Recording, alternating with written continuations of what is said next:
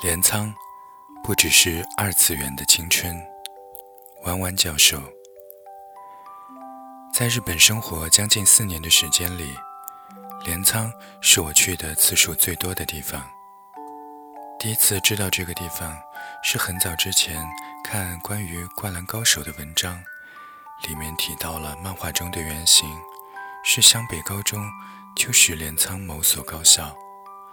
还有漫画中许多场景都是借鉴了那所高校附近的真实样貌，其中最出名的是片头里流川枫骑自行车的一个场景，就是在镰仓高校这一站的站外。去的时候，经常可以看到很多慕名而来的游客在那里拍照。一条简单的路，路的对面是蔚蓝的湘南海岸。偶尔有几辆汽车飞驰而过，更多的是骑着自行车的少男少女们。眼底能够触及的地方，全部都透着让人神清气爽的氛围。不管是蓝天、海岸，亦或是并不吵闹的游客，日本小姑娘嬉笑着互相拍照，你也不确定身边擦肩而过的穿着制服的少年是不是也会观澜。我去了三次，两次是和好朋友一起，还有一次是和班级里的同学一起。经常有人说，一个地方去第二次就会觉得乏味，而镰仓不管去多少次，我总是能在那些看起来已经好几百年不变的建筑、街道和场景中，找到让我意外的快乐。镰仓有名的除了《灌篮高手》以外呢，还有湘南海岸和镰仓大佛。在日本，佛教绝对是最主流和信仰人数最多的宗教。不管在哪里，总能够找到各种各样的神社，而每个神社都可以求护身符和抽签，御守款式基本都是一致的，而保佑的内容却各有不同。镰仓大佛为镰仓最有名的神社。自然也是很多人前往求玉手以及抽签的地方。我记得第一次去镰仓的时候，抽到了一个胸签。在日本，胸签是不可以带走的。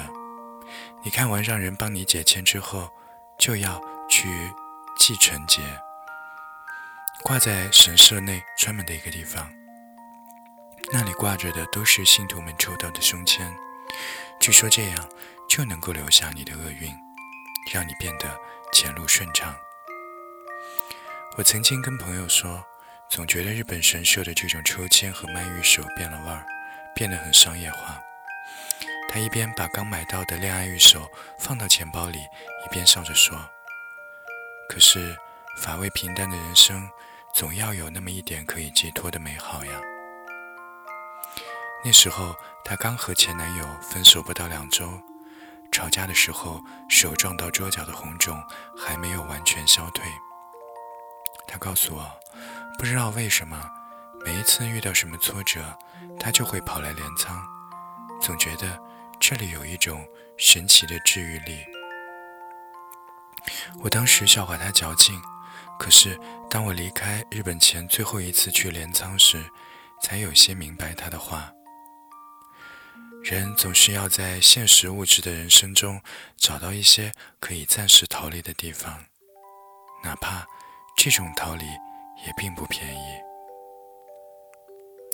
江之电电车作为连接镰仓和东京都的交通工具，已经很老旧了。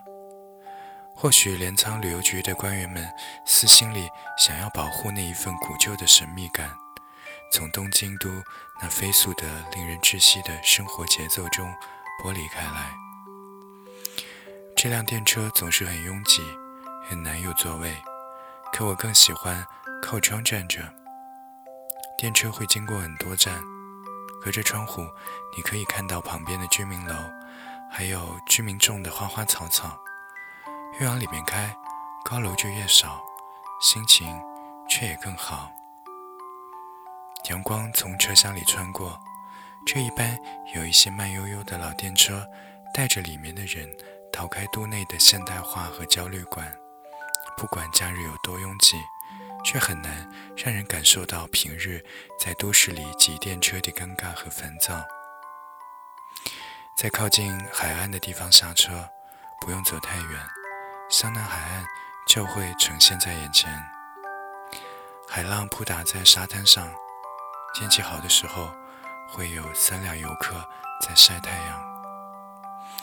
不远的岸边有连起来的商铺，大多是咖啡馆和小饭店，西餐和中式都有，还有一些体育用品商店。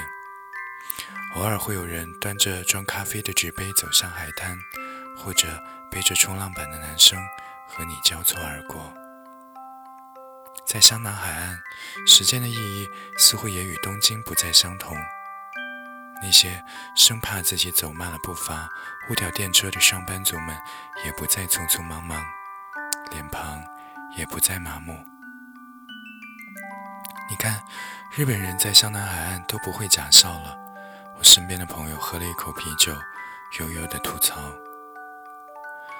我从来没有很靠近过任何海洋，我矫情的很害怕大海，总觉得那里面有大自然难以预测的力量。”而此刻，我和我的朋友坐在湘南海岸的沙滩上，一切都变得缓慢起来。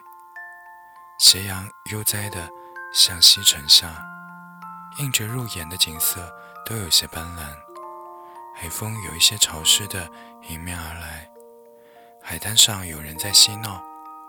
坐在我旁边不远处的一个日本女生，自言自语说：“真好啊。”是啊。再也没有比此刻更好的了。